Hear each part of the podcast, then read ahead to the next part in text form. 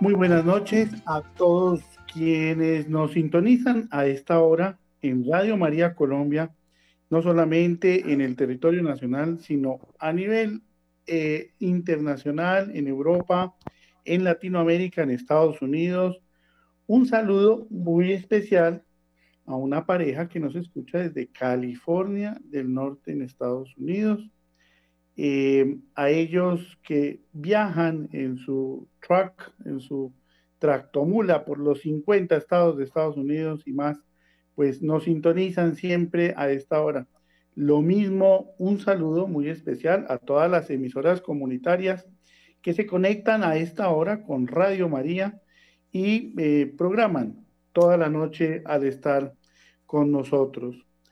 Pues hoy tenemos un invitado súper especial, hijo de una gran amiga que ya no está entre nosotros, que la conocí yo hace un par de años y pues con un testimonio que ustedes no se imaginan. Pues Randolfo Brunello Montalvo, Montelvo, conocido como, como Randy. Muy buenas noches, Randy, a Radio María Colombia y gracias por estar con nosotros. Muchas gracias a ustedes, Francisco, por la invitación. Una alegría eh, por mi parte eh, de poder estar con ustedes y bueno, compartir este ratito para contar algunas experiencias que el Señor eh, ha querido, ha tenido misericordia de también compartir con nosotros. Pues muchas gracias. Hoy el tren por la vida visita nada más y nada menos que Cusco, allá en el Perú. Hemos pasado por muchas regiones, el Señor nos ha llevado a muchas partes del planeta y hoy llegamos a Cusco, una deuda que teníamos inmensamente con la familia espiritual del Padre Molina. Una obra espectacular. Tuvimos a la hermana María Esther hace muy poco aquí también contándonos la obra en Ciudad Bolívar, en Bogotá, de nuestras poblaciones donde hay mucha esperanza de condición de vulnerabilidad pero donde comunidades como la familia espiritual del Padre Molina y tantas otras mm. ayudan a construir iglesia mañana, tarde y noche. Eh, Randy, este, estos apellidos son de origen italiano y el Montelvo. Montalvo, Montalvo es español, es de la zona de eh, Andalucía, eh, concretamente de Almería y, bueno, es, este, eh, es una mezcla eh, muy común eh, en, Argentina, que es el lugar este, donde, donde nací, porque allí hay mucho italiano, allí hay mucho, mucho español. El apellido Brunello es de la parte de la zona de Treviso, cercano a Venecia, para que más o menos se ubique la gente de, de dónde viene la sangre. para que nos ubiquemos geográficamente pues muchos italianos llegaron a Argentina eh, por allá en los 20, en los 30. Bueno, pues tema tenemos y vamos a entrar en materia. Eh, una pareja misionera, Randy y su esposa, de Argentina. Tú eres de Buenos Aires, ¿no es cierto?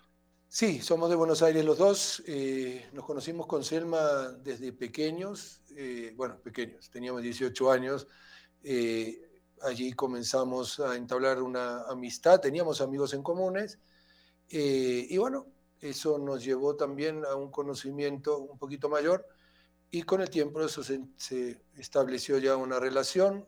Eh, teníamos todo previsto para poder casarnos durante un tiempo, pero el Señor se encargó de dar vuelta toda la situación a través de una quiebra muy fuerte que tuvimos con una empresa que nos había dejado mi papá mi papá falleció antes de que yo conociera a Selma, en 1984, cuando yo justamente tenía 18 años.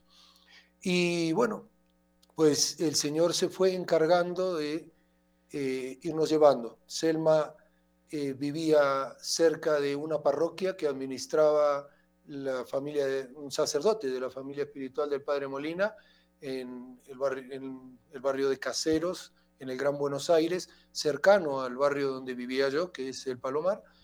Y bueno, y así fue como en 1989 nos casamos. Al poco tiempo de casarnos conocimos la familia espiritual y dos años después veníamos a Cusco para conocer un poco la misión. En el 91 teníamos en ese entonces nuestra primera hija, María Belén, que hoy está como misionera dentro de la familia espiritual, de, la parte de las laicas consagradas, eh, trabajando en Chile. Y eh, un año después, en 1992, comenzamos ya nuestra entrega misional eh, aquí en el Cusco. Selma está trabajando en el colegio, en uno de los colegios que tenemos acá en Cusco, el Didascalio, así se llama la red nuestra, Red Didascalio, Didascalio San José Obrero, y yo trabajo en los medios de comunicación, que es eh, radio y televisión, Nuestra Señora del Encuentro con Dios. Tenemos Nuestra Señora del Encuentro y les recomiendo estos canales, unos programas espectaculares, cero competencia, porque aquí nos complementamos. Me encantaron los programas donde hay una lectura dirigida sobre la vida de, la hermana Lucía de Fátima. Sí, sí, sí. Sí, hay, eh, eh, sí es que hay, hay, programas, bueno, es una, programación variada y, y, es como dicen, ¿no? Así que aquí no hay competencia. Eh, de hecho, yo hoy mismo estuve diciendo que iba a estar en Radio María dentro de uno de los programas, porque somos de la misma familia, no podemos no podemos tener. Eh, es la misma, la, dueña de casa es la misma, ¿no? La Santísima Virgen. Así. Tenemos la misma sintonía. y qué rico hoy poder estar en Cusco, que debe ser un frío terrible. Sí, sí, está siendo bastante fresco. Estamos en la época del frío.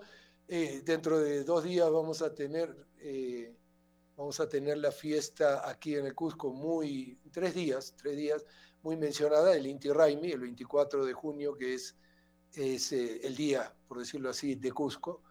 Eh, así que, y estamos, claro, en el momento cumbre, porque es cuando, cuando el sol recién va a comenzar a crecer, porque ahora estamos justamente entre hoy y mañana en los dos días más cortos del año, y aquí en Cusco se siente, porque la altura es fuerte, eh, no hay nubes y, y cuando se va el sol hace frío. ¿A cuántos metros estamos allá en Cusco, Randy? Cerca de 3.350 metros aproximadamente. Siempre ya la respiración se debe ver afectada. Sí, eh, al principio mucho más, ya cuando uno se... Aquí solemos decir, aquí o te aclimatas o te aclimueres, o sea, tienes dos caminos. Alguna de las dos. Alguna de las dos alternativas. No, pero, pues o sea, sí, al principio cuesta, cuesta bastante, uno, sé yo, quiere correr o jugar con los chicos un partido de fútbol y la cosa no está fácil, pero ya después con el tiempo el mismo cuerpo se, se va adaptando a la altura y, y, ya uno se puede echar una carrerita, un pique y hacer ahí un, par de pichanguitas, como le llaman aquí a, los partidos de casa. Pues muy bien, estamos con, con Randy Randolfo Brunelo Montalvo de la familia espiritual del Padre Molina. Pero miren ustedes y vamos entrando en materia. Él ya hizo un abrebocas que hay varios de sus hijas que son religiosas, que, que pertenecen a esta obra. Pues en total, Randy, podemos contar 14 hijos, ¿no es cierto? Sí, cinco ya en el cielo, ¿no? Exacto, 14 hijos, cinco, eh, bueno, eh, nos estarán esperando en el cielo seguramente. Eh, hemos tenido, mm, en, o sea, llegamos aquí a Cusco con dos hijas, con María Belén, que ya mencioné, María Macarena, que también es misionera, está trabajando en una comunidad cercana al Cusco, en la zona de Acomayo, eh, como, como, directora de otro de nuestros didascalios que tenemos allí, una comunidad dentro de lo que cabe en una zona pobre. Eh, y eh, también adoptamos aquí a, a, una niña, María Gladys, que pasó a ser la mayor de la casa, porque ella tenía cinco añitos y medio cuando la adoptamos porque necesitaba una familia para poder venir a estudiar aquí a Cusco, porque ella estaba en una zona de Acomayo donde no había un colegio apto como para que pudiera estudiar. La adoptamos, forma parte de nuestra familia. Ella está también trabajando como misionera en una zona de un barrio bastante marginal del Gran Buenos Aires, en Lomas de Zamora. Eh, y eh, luego nació aquí en Cusco nuestra primera hija cusqueña, María Clara, que hoy está preparándose para ser enfermera para poder venir a servir también en la, en la misión. Ella está, estuvo como misionera trabajando aquí en el Cusco algunos años, y ahora se fue a preparar para trabajar en enfermería, para estudiar enfermería y poder venir a trabajar en el hospital que tenemos acá en Cusco. Eh, después viene un impasse bastante fuerte, perdimos tres embarazos con dos de ellos múltiples, eran mellizos. Eh, el primero que perdimos era de un, bebé, lo perdimos ya cerca de los, de los seis meses de gestación y los otros un poquitito menos avanzado. Eh, y eh, después de ahí, pues viene eh, los otros dos hijos cusqueños, María, María Josefina, que está también como misionera, trabajando aquí en Cusco, dando clases de religión con un grupo de chicas y llevando el grupo de jóvenes. y después Juan José eh, María, que fue el primer varoncito, el consentido de la casa por, por todas sus hermanas mayores, eh, que hoy está probando su vocación junto con Rodrigo, que ya eh, los tres últimos nacieron en Chile, porque en el año 2003 comenzamos a trabajar en la obra, con la obra en Chile, en, un barrio de, de la parte periferial de Santiago de Chile, La Pintana, un barrio que también tiene tiene eh, su historia y lo suyo, es un barrio un poco difícil también. Eh, y allí nacieron los tres, los tres menores, eh, Rodrigo, María Natalia y María del Encuentro. Rodrigo también está probando su vocación, y haciendo un discernimiento vocacional, porque parece que el Señor lo llama para ser sacerdote. María Natalia está en lo que llamaríamos la casa de formación, por ponerle algún nombre, de, de, nuestras hermanitas que son laicas consagradas, y eh, María del Encuentro es la única que está con nosotros, que Dios mediante mañana va a estar viajando a Chile para estar allí con María Belén, que está trabajando ahí en la zona de La Pintana, eh, donde estuvimos nosotros como familia, ella está trabajando ahí ahora, y eh, va a estar apoyándola porque están organizando ahí un campamento, así que se nos va también de misionera, más o menos por un mes, pero, pero bueno, ya con, con visos a, a, estar allí con su hermana y está muy contenta. Bueno, esa es un poco la, composición de la familia. Pues imagínense ustedes, em, hicimos cuenta de varios hijos en la vida religiosa, pero todos, todos al servicio de Dios. Desde sus profesiones es la formación del hogar. Y ahí, ahí entramos a hablar un poco también eh, y mencionemos un poco a tu mamá, que yo la conocí, eh, para los que no sepan, y de pronto, y se está viendo mucho ahora, Randy, personas de, vocación tardía. Y pues tenemos un caso excepcional, muy lindo, que nos, nos recuerda a Santa Rita de Casia y a tantos santos. Podríamos recordar a Sor María de Jesús de Ágreda, allá en España, a la vera del Monte Moncayo, ¿no? Dicen la Santa del Monte Moncayo, que ella sintió el llamado y después ingresó el papá, ingresó la mamá, ingresaron los hermanos, convirtió a toda la familia y todos fueron religiosos. Esta historia, la de Randy, nos recuerda la de muchos santos. Y su mamá, ¿cómo es la historia? Hablemos brevemente de la hermana Virtudes que nos enamoró a tantos colombianos.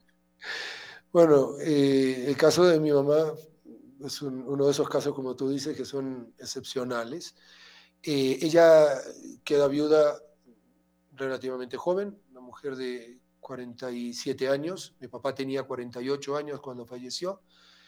Em, y bueno, comenzamos una vida normal tratando de salir adelante. Mi papá había dejado una empresa bastante bien establecida, pero en una crisis fuerte, una de las tantas crisis que ha tenido Argentina, la crisis del el Austral, eh, que que causó muchos estragos en, la República, eh, nosotros por la falta de experiencia pues caímos también dentro de toda la vorágine.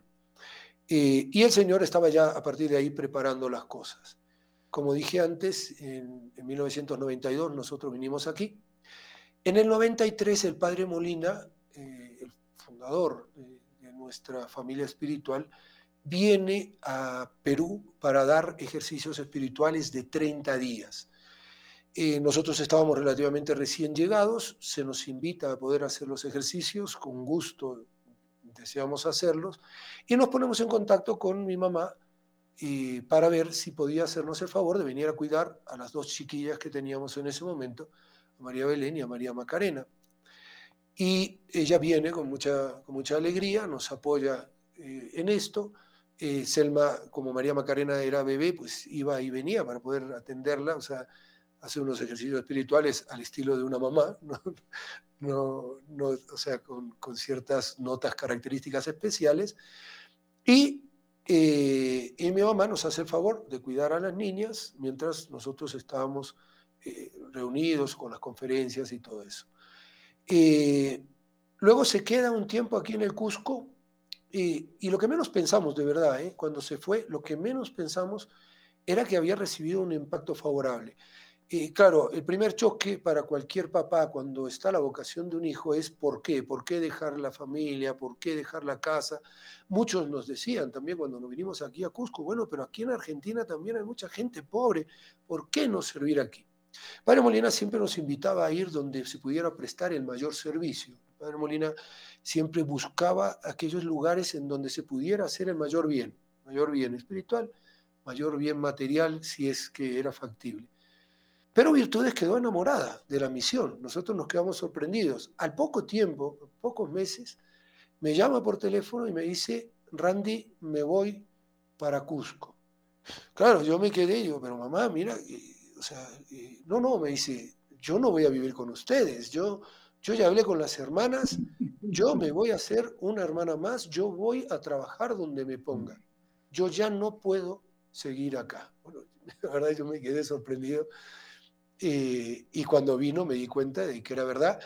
Sí que en cierta manera se transformó y fue muy bonito. Aquí en ese momento habíamos muchos matrimonios eh, y, muchos teníamos hijos pequeños. Ella y Alejandrina, otra mujer hermosísima, mamá también de otro de los, de los matrimonios, de, los, de, un esposo de, otro matrimonio, se transformaron en cierta manera, vinieron las dos prácticamente al mismo tiempo, y se transformaron en las abuelas de la comunidad. Venían los fines de semana, atendían a los niños, eh, les hacían sus tortas fritas y cosas de estas.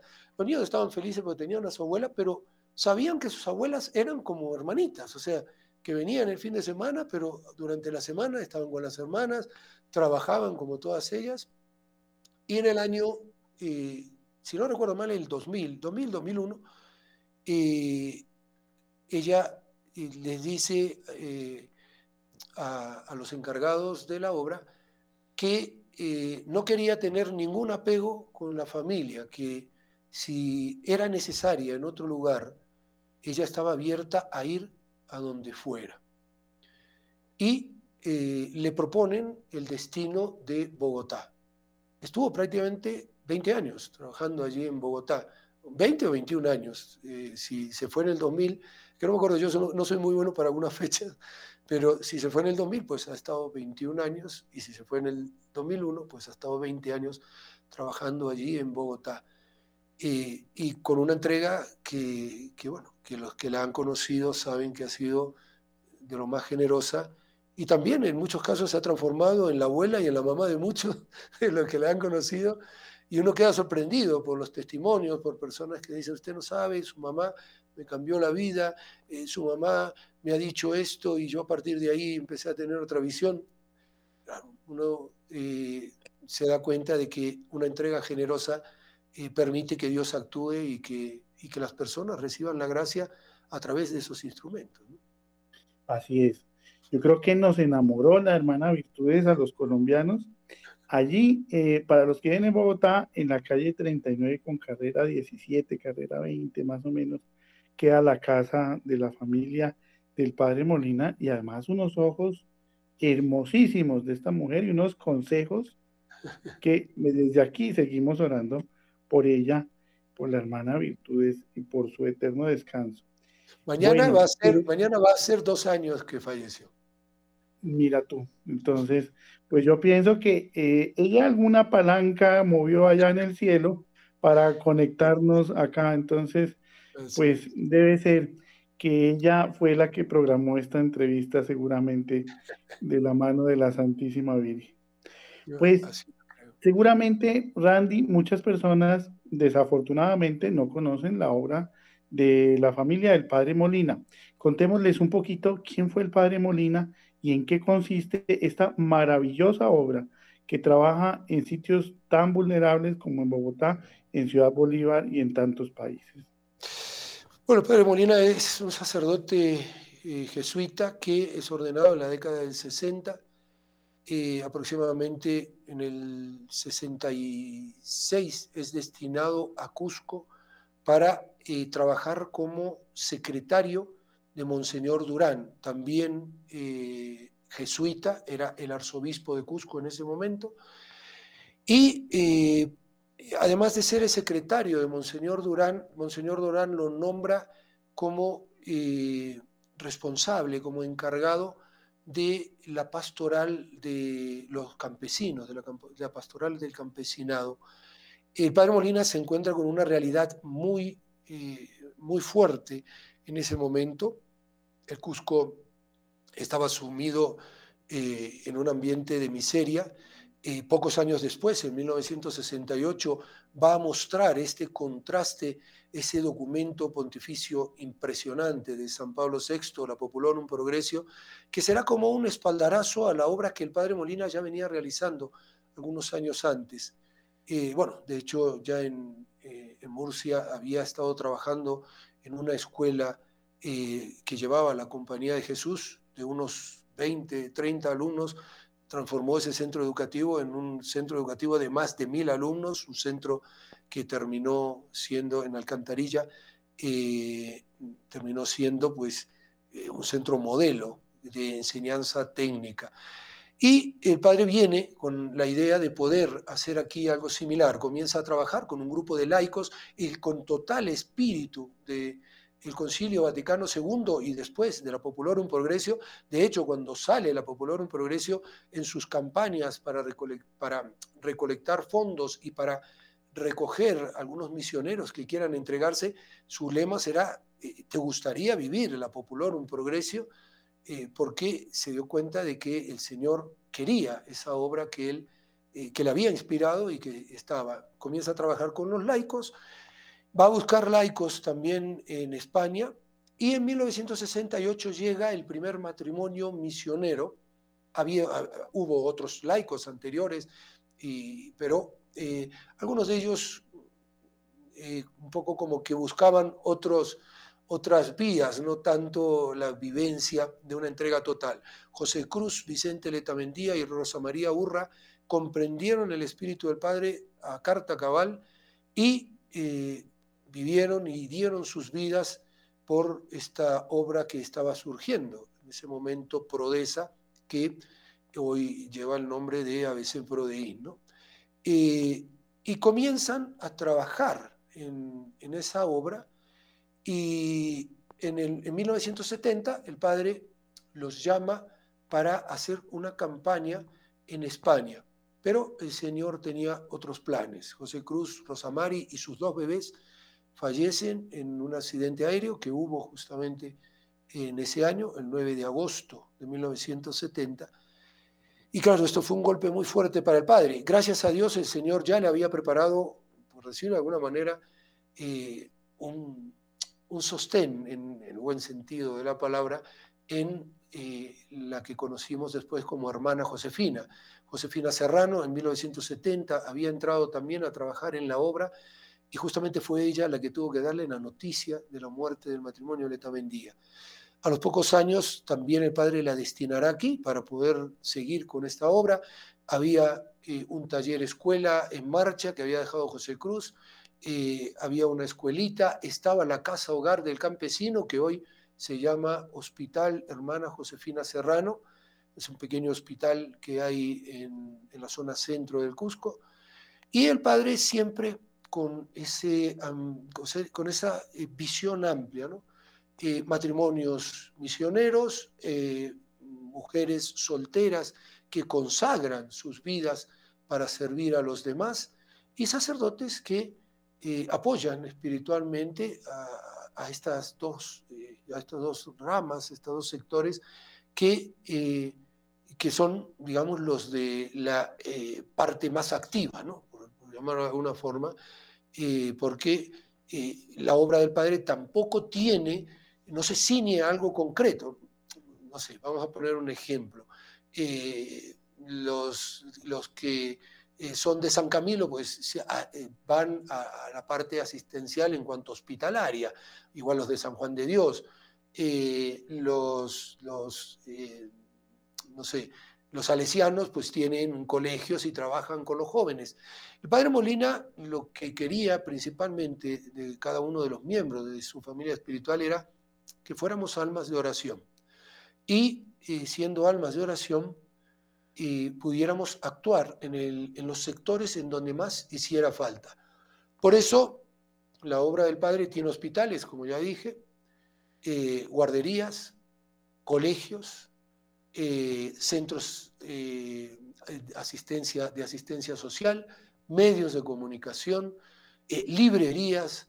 entonces, claro, es todo como un conjunto muy, muy amplio con distintas asociaciones, porque no es todo dentro de una misma asociación, sino que son como distintas asociaciones que van llevando ese espíritu evangélico, como decía el padre, vivir el Evangelio sin glosa, en los distintos ambientes donde trabajamos. Ese sería un poco el resumen. Llenarse de Dios para poder darle a Dios a los demás en aquel lugar donde más se necesite. Eh, el Padre llamaba a estos necesitados sus machacados, machacados por la sociedad, porque la sociedad eh, los excluye si son machacados económicos o eh, los, los, maltrata si son machacados morales. Eh, el padre siempre soñaba con tener casas para drogadictos, para personas que tuvieran ese tipo de problemas, porque de esa manera se abarca toda la necesidad del ser humano. Estamos hablando de que esta obra está en varios países. Tú hablabas un poco de Argentina, escuchamos un poquito en Chile. ¿En qué, en qué barrio tú decías? Sí, en Chile trabajamos eh, en la zona de La Pintana, está hacia las afueras de Santiago, bueno, ahora no tan a las afueras, pero más o menos, eh, y eh, es una zona que nació como zona marginal en la época de Pinochet, digamos, bueno, si nos están escuchando en distintos lugares, una suerte de las favelas o las villamiserias o los, asentamientos, no sé cómo se llamará en los distintos lugares, eh, fueron tomados y se les construyó casas a esas gentes y se les puso en algunos barrios, entre ellos uno de ellos La Pintana. Gente que tenía problemas morales serios, pero que eh, poco a poco con, con, la asistencia de obras como la del Padre Molina, también está allí trabajando el Opus Dei con dos colegios muy bellos, eh, se fue logrando ¿no? una suerte de cambio a nivel, a nivel moral. El padre siempre quería que estuviéramos en lugares así. Por ejemplo, eh, en, la zona que trabajamos en Bogotá, eh, ahora se me fue el, nombre, eh, también, en, también es... En Ciudad Bolívar. Eso, en Ciudad Bolívar. Es una zona también de desplazados, una zona igual en Medellín, estamos en el Pinal, que también es una zona de desplazados, y, es gente que necesita ayuda. ¿no? Eh, también trabajamos en Colombia, en Cali, no recuerdo la zona justa de Cali donde estamos, pero también es una zona bastante difícil, yo he tenido la posibilidad de estar ahí, y ahora, gracias a Dios, se está haciendo una labor muy grande. Eh, también se hace una labor a nivel de provida. Eh, lo comentabas antes con la hermana María Esther Telles, que es la, que está como responsable de todo lo que es Provida dentro de ABC Prodein, y allí, por ejemplo, en Cali concretamente, se hace una labor a nivel de Provida muy, muy grande. Trabajamos también en Argentina, como ya dije, estamos en Buenos Aires, en San Miguel, en Lomas de Zamora, en José Cepaz, eh, que son zonas que, digamos, donde se necesita a nivel material y a nivel moral. Aquí en Perú trabajamos en Arequipa, eh, en Lima y en Cusco. En Cusco, además de la ciudad de Cusco, estamos en tres comunidades, dos de ellas comunidades muy pobres, Acopía y Chinchaypuquio, que son, son de las comunidades, digamos, en las zonas pobres, eh, y Pomacanchi. Y también eh, trabajamos en Lima, en la zona de Santa María, que es una zona también eh, bastante fuerte. De hecho, cuando comenzamos con el colegio allí, eh, esa zona era tremenda, o sea, era muy difícil entrar. Pero el Señor siempre nos ha protegido porque también la gente ha visto siempre que hemos ido a, servir, no, no, no, vamos, no vamos a otra cosa, vamos a dar lo, que, lo que Dios nos ha dado y eso es así. Estamos también en República Dominicana, estamos en Venezuela, en Venezuela trabajamos en la zona de Petare eh, y otras dos, otras dos ciudades más que, no recuerdo ahora. Eh, y eh, también estamos en Estados Unidos, en donde hacemos el puente, ¿no? Allí, de allí llegan muchas de las ayudas que tenemos, y también en España. En España tenemos un, un ancianato y una, casa que es como una residencia para eh, jovencitas que tienen problemas familiares y durante prácticamente toda la semana están dentro de la residencia de ese hogar escuela y eh, por en los fines de semana eh, la mayor parte de ellas vuelve a sus casas, está un tiempo con sus papás, que son papás que tienen problemas, problemas de distintas formas, ¿no? problemas de violencia, problemas de drogadicción, eh, distintos problemas de ese tipo, y entonces para poder estabilizar un poco la familia y la situación, se trabaja con ellas allí. Es decir, donde hace falta, pues ahí está. Es una obra maravillosa. Para los que acaban de sintonizarnos, estamos con Randy desde el Cusco, en Perú acompañándonos con esta hermosísima obra de la familia del padre Molina, contándonos toda esta experiencia. Eh, pero me gusta mucho cuando vemos ese testimonio de familia en esta época de tantas convulsiones y tantos ataques a la familia para dividirnos con todo lo que está pasando, con estas nuevas ideologías y estas nuevas situaciones. De pronto, en este momento nos pueden estar escuchando papás, Randy, que dicen, ¿y cómo hizo este señor con su esposa para poder educar a sus hijos y poderlos llevar de la mano al Señor?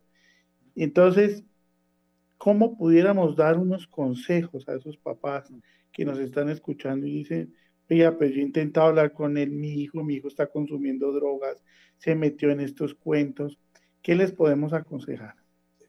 Bueno, lo primero, eh, no, para, corregirte, pero sí para que no, vayan a pensar lo que no es, pues iba a decir que nosotros eh, no es que hemos hecho nada, o sea, nos hemos dedicado a, sí, sí, tal vez hemos hecho algo, nos hemos confiado en Dios, hemos sabido que Dios eh, tenía un plan para nuestra familia y hemos tratado de secundar en la medida que hemos podido, por lo menos no estorbando la labor que Dios quería hacer. Eh, yo recuerdo mucho cuando el padre Molina, y esto te lo comenté en algún momento cuando estuvimos hablando antes, eh, cuando el padre Molina venía y veía a nuestros niños, él los señalaba y con una sonrisa que le caracterizaba al padre, decía, estos son míos. Pero no lo decía en el sentido de que se, los quería quedar, sino que estos eran de Dios, o sea, él veía que esos niños iban a terminar siendo Dios. De hecho, muchas vocaciones de las que hoy tenemos, la misma hermana María Esther Telles, por ejemplo, es hija de un matrimonio misionero que estuvo aquí en Cusco trabajando varios años. Eh, entonces, eh, no sería nada nuevo, por decirlo así, lo que sucedió también con nuestros hijos. Pero eh, también está eso otro que, que tú dices, ¿no? ¿Qué hacer? ¿Cómo hago? Está tan difícil hoy el mundo. Lo primero que yo diría es no tengamos miedo, no tengamos miedo de eh, mostrarles a nuestros hijos el tesoro que nosotros hemos descubierto. Si nosotros hemos descubierto un tesoro, evidentemente es muy bueno que queramos compartirlo con ellos. Eso es lo primero. Pero hay que tener mucho tino a la hora de compartirlo porque muchas veces, eh, no quiero utilizar la expresión, pero la voy a usar, nos fanatizamos. Es decir, no somos eh, predicadores con el ejemplo, sino que somos más bien predicadores de palabra. El Papa Francisco esto lo dice bastante, ¿no? O sea, eh, y, esto lo decía mucho San Francisco de Asís, a mí, fue una de las cosas que más me impactó del santo de Asís. Eh, él en una oportunidad sale con un hermano y le dice, vamos a ir a predicar. Dan una vuelta por el pueblo y regresan. Y entonces el, el, hermano que lo acompañó dice, pero padre, no hemos predicado. Y dijo, sí, porque con nuestra compostura, con nuestra forma de actuar, hemos hecho ya la predicación. La predicación no se hace con palabras. Entonces, lo primero, tratar nosotros de ser ejemplo para nuestros hijos. Y también yo es un ejemplo que pongo siempre, porque a veces nos desesperamos cuando nuestros hijos no responden como nosotros lo esperábamos, entre comillas. Nuestros hijos no tienen que hacer, primero, ni lo que nosotros queremos que hagan, ni lo que nosotros esperamos que hagan, ni lo que nosotros no hemos podido hacer. Nuestros hijos van a hacer lo que ellos tienen que hacer. Y es Dios el que les va a decir cuál es su vocación. Eso es lo primero. Nosotros somos menos instrumentos y podemos guiarlos en el camino, pero no somos nosotros los que decidimos. Y un ejemplo que siempre pongo es el de Santa Mónica. Santa Mónica tuvo un hijo que era conviviente, era un genio, uno de, los, de las inteligencias, de las mentes más grandes que ha existido en la historia de la humanidad, o sea, no de la iglesia, de la humanidad. Eh, pero era un conviviente. Además de eso, estaba en una secta, y en una secta que era de lo peor, era un maniqueo, o sea, una secta que, que no tenía consistencia alguna. Evidentemente, Mónica no condescendió con el pecado de su hijo. Y cuando le tuvo que decir, así en casa no se vive, pues así en casa no se vive. Pero nunca lo dejó. Y una cosa fundamental, jamás dejó de rezar y llorar por él. Incluso lo acompañó. Ella estuvo presente en muchos de los lugares donde estuvo Agustín. Y puedo escuchar de labios de otro gran santo, un gigante de su época también, San Ambrosio, eh, obispo de Milán, aquellas palabras consoladoras. El hijo de tantas lágrimas no se puede perder, Mónica. Y así fue. Mónica no lo llegó a ver a Agustín, ni siquiera sacerdote. Sí que lo vio convertido. Y, y como, como este, eh, otro eh, Simeón dijo, ahora Señor, puedes dejar a tu sierva irse en paz. En cierta manera cantó el Nunc Dimitis. y fallece, y luego Agustín no solo será sacerdote, sino que será elegido obispo, y es una de las columnas de la iglesia de hoy. Con lo cual, no tenemos por qué desesperarnos, eh, pero sí recemos, sí comportémonos nosotros eh, siendo ejemplo. San Agustín, eh, cuando hablaba de su madre, se llenaba su, corazón y su boca de alabanzas. De hecho, eh, si su proceso de canonización se abrió, fue por lo que él dio a conocer de la vida de su madre. Y hoy tenemos a una santa gigante, una santa mujer que convirtió a su esposo eh, en la última hora, porque su esposo era de lo más duro que había, pero lo convirtió y convirtió también a su hijo con la oración. Por eso recemos, recemos mucho por nuestros hijos, no nos desesperemos y démosle a ellos lo que ellos necesitan, nuestro ejemplo. Porque, como suele decirse, las palabras eh, eh, arrastran, pero el ejemplo es lo que auténticamente pone a la persona en marcha. O sea, no, no, hay, no, hay otra, no hay otra forma de poder ayudar a nuestros hijos. Pues qué hermoso. Y desde ahí se reconstruye la iglesia Decía, eh, te cito textualmente, decía, de las crisis siempre, las crisis siempre han habido y las crisis siempre se han superado con la santidad. Es, una época de santos de grandes tallas que veremos en esta época. Y, tú decías preocuparse por uno mismo, ¿no? Por ese metro cuadrado. Exacto. Sí, así es. Fíjate, Francisco, esto que dices, ¿no? O sea, eh, qué importante es que caigamos en la cuenta.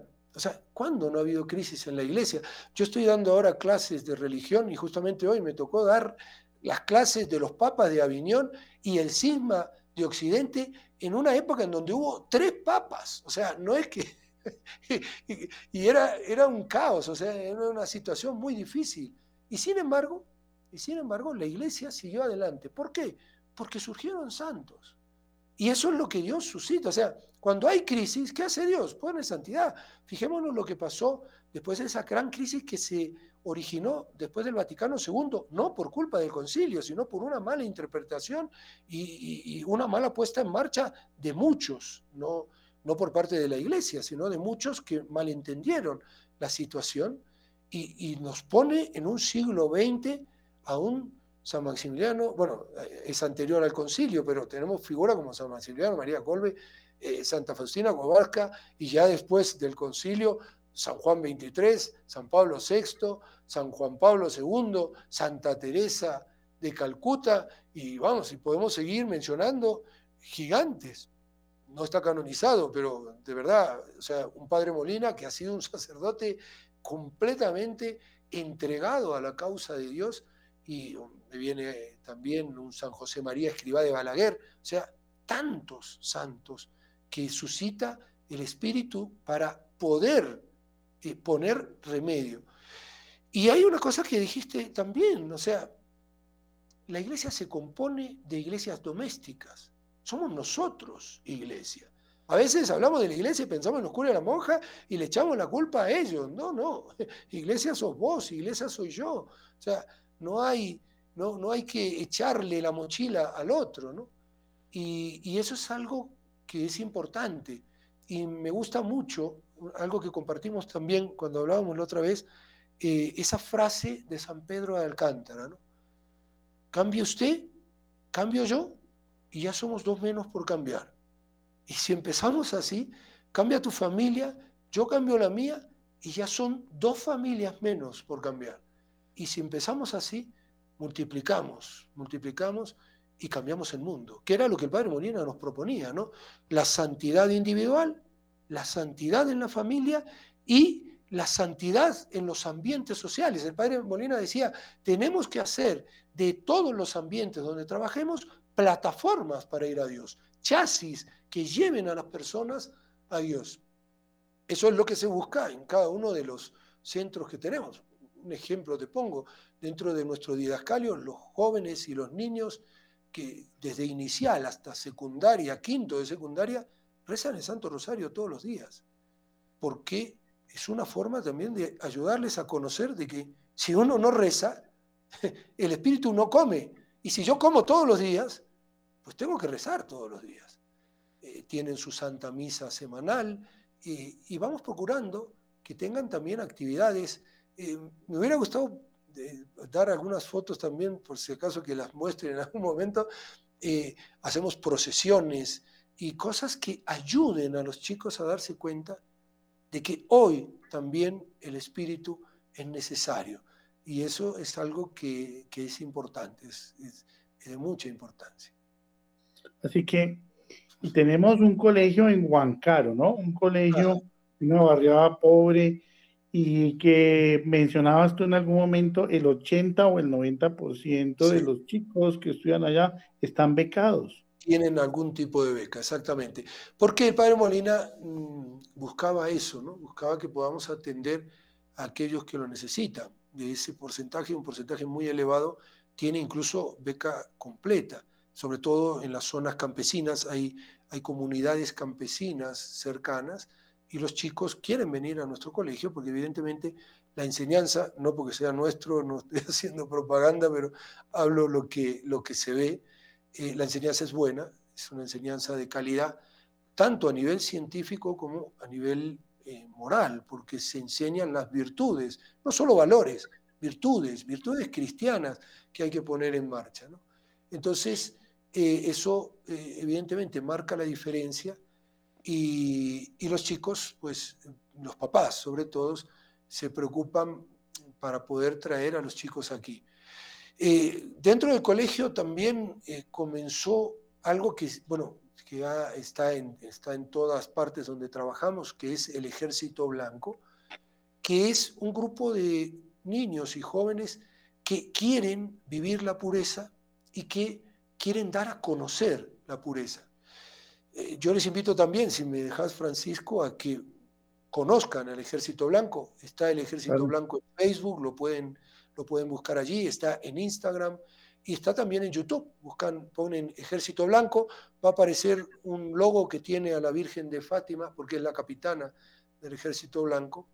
Eh, y eh, esto, allí van a ver videos en donde se habla de vida de santos, en donde se habla de cómo vivir determinadas virtudes, se tienen catequesis, se tienen eh, coros, grupos corales que cantan eh, canciones muy bonitas, cantadas por jóvenes, por niños. Y esto es para ayudar a la juventud y a la niñez a descubrir de que la fe tiene que ocupar un lugar preeminente en nuestras vidas. Es importante, no, no, no puede ser algo para un ratito. Padre Molina ponía un ejemplo muy lindo porque dice, bueno, ¿cómo va a estar Jesús en tu vida? Tú vienes con tu coche por la carretera y ves a Jesús que está haciendo, está haciendo dedo, autostop o como se llame en el lugar. Está allí pidiendo subir. Tú paras con el coche y puedes tener distintas posturas. Primera postura, Señor, me bajo, le abro la puerta de atrás, este es el, asiento preferencial, este es el asiento de la gente importante, súbete aquí, cierro la puerta, pero sigo manejando yo. También le puedo decir, mira, siéntate al lado mío como copiloto, así me vas ayudando y me vas diciendo las cosas del camino, pero sigo manejando yo. O puedo bajarme y puedo decir, Señor, ¿dónde quieres sentarte? ¿Quieres tú manejar? Me gustaría que seas tú el que maneje mi vida. Y, esa es la postura que todo cristiano tendría que tener, ¿no? darle el volante a Jesús y decir, acá está mi vida, manéjala y, vamos, vamos para adelante, porque, porque es lo que, lo que necesita el mundo de hoy, santos para santificar, luz para iluminar, que es lo que nos dice el Concilio Vaticano II.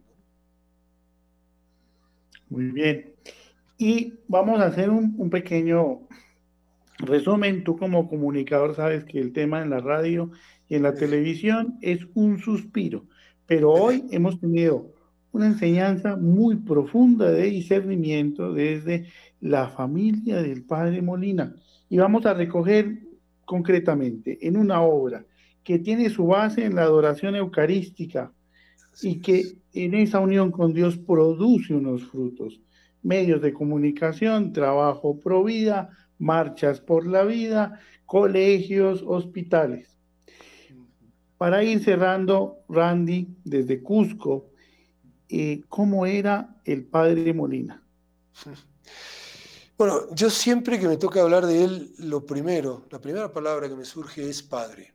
Eh, yo he tenido la oportunidad de estar varias veces con él eh, y siempre he sentido la figura paterna que uno necesita. Y esa figura paterna eh, no se daba con blandenguería, era un padre que buscaba el mayor bien para sus hijos. Y eh, eso era en todo. Era un hombre de oración, oración profunda, un hombre muy penitente, pero no con una penitencia masoquista, sino con esa penitencia de la realidad, de que hay muchos que hoy necesitan y no podemos nosotros eh, malgastar nuestra vida y nuestro dinero en cosas que no nos van a ayudar para ir a Dios. Padre Molina nos impulsó a estar con la cara vuelta al pobre. Él estuvo con su rostro vuelto al pobre porque, como otro San Alberto Hurtado, veía a Cristo en el pobre. O sea, e, era una persona que tenía la convicción.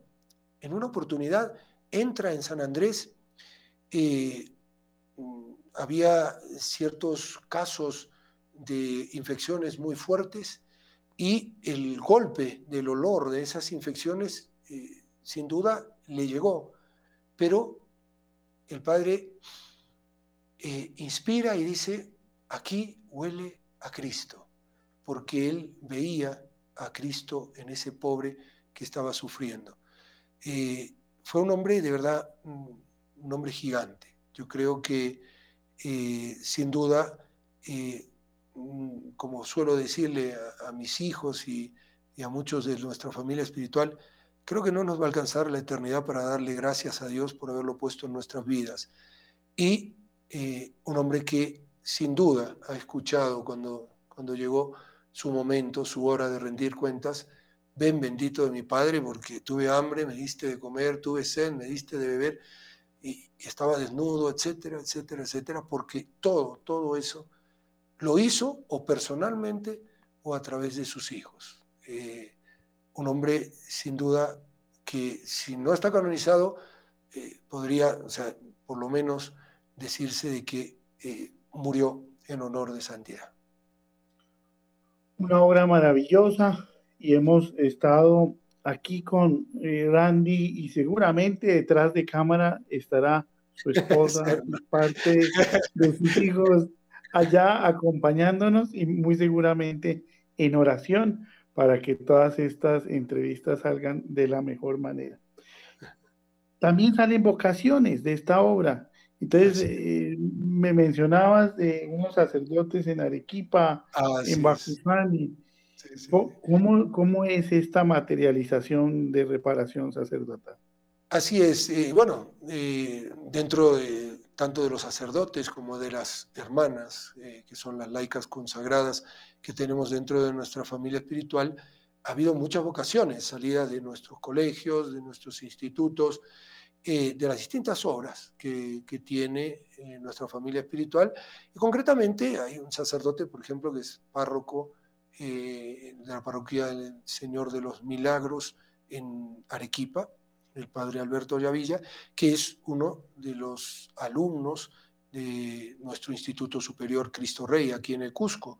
Eh, después también está otro sacerdote que trabaja en la zona de Macusani, eso está en, en Puno, a más de 4.000 metros de altura está trabajando allí haciendo una labor impresionante, junto con un hijo de otro matrimonio, el padre Rafael Vargas, que eh, el, padre, mm, eh, el padre Farfán es eh, también uno salido dentro de la, de la obra y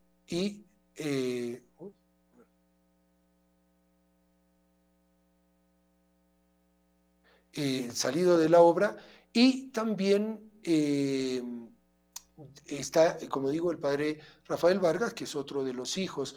La familia Vargas también tiene una, hija religiosa y, es otra de esas familias eh, que tiene, que es grande. Su, son como cuatro hermanas del papá del matrimonio que son religiosas.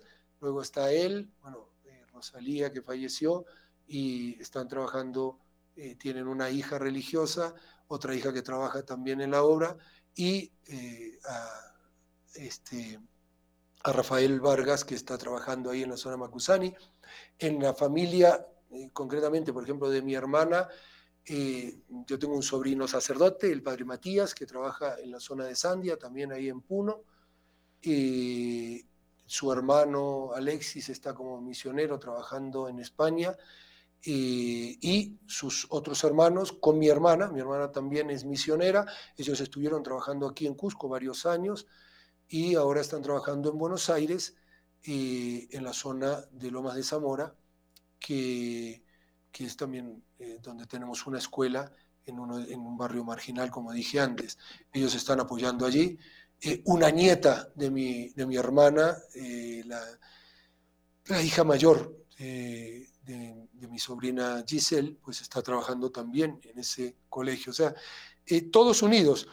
De hecho, la mayor parte de las canciones del Ejército Blanco la hacen también la familia de Giselle, de mi sobrina, con su esposo Juan Camilo, que este, forman, forman parte del Ejército Blanco allí en Argentina, con sus hijos y todo. O sea, eh, eh, en general, han salido muchas, muchas vocaciones eh, de todas las familias misioneras, de los colegios, de los institutos, y, bueno, la obra sigue creciendo y sigue desarrollándose ah, eh, en, una manera constante.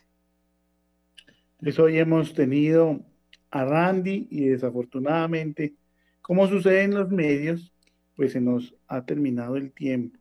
pero hoy ha sido una aventura. Hemos pasado por el Cusco, fuimos a Buenos Aires, pasamos por Chile, fuimos a Italia, pasamos por España, pasamos en la historia, estuvimos conversando seguramente con el padre Molina a través de las enseñanzas que ha legado en Randy y en su familia. Pues no queda más que darles las gracias allá en el Cusco por esta maravillosa obra. A ustedes que nos han sintonizado, pues decirles y qué pasaría si trabajáramos juntos. Pues allá en la calle 39 con carrera 17 más o menos está esta maravillosa obra. Allá se predican retiros, eh, consejería de obra social, todo desde la adoración eucarística para los que se puedan acercar en Colombia y pues ya hemos escuchado en Chile, en Argentina, en República Dominicana, en Venezuela, está la familia del el padre Molina. Randy, pues mil gracias, bendiciones allá a tu familia en ese sitio tan alto. Ahí vemos que pasan las nubes por encima tuyo, en este fondo que han colocado. Y un saludo muy especial a la familia del padre Molina. Y nos despedimos porque pues ya vienen los 5 millones de rosarios por Colombia, por el fin del comunismo, para que oremos todos por un, una Latinoamérica libre de estas imposiciones, de estas nuevas ideologías. A todos ustedes, mil gracias. Randy, un, un minuto para despedirse de todos los que nos han sintonizado en Radio María. Eh, primero darte las gracias, Francisco, y darle las gracias a, Radio María por esta oportunidad y después decirles a todos que eh, no nos olvidemos, somos parte fundamental dentro de la iglesia, porque somos iglesia. Entonces, luchemos para poder llevar a este mundo a Cristo, que es lo que necesita. Santos para santificar, luz para iluminar. Un abrazo grande, Francisco, de verdad, muchísimas gracias por esta entrevista. Y bueno, ojalá que no sea la última y a ver si en la próxima podemos estar con Selma también. Seguramente haremos muchos programas juntos y todo pues para la gloria de Dios y honor a nuestra Santísima Madre, la capitana de las huestes celestiales. A todos ustedes bendiciones, a William en estudio, quien hace posible que nos conectemos con Cusco, mil gracias y a todos ustedes una muy feliz noche y quedémonos con esa inquietud. ¿Qué pasaría si trabajáramos juntos por nuestra iglesia? Dios los bendiga, mil gracias y seguimos con los 5 millones de rosarios por nuestro país. A todos, feliz noche. Mil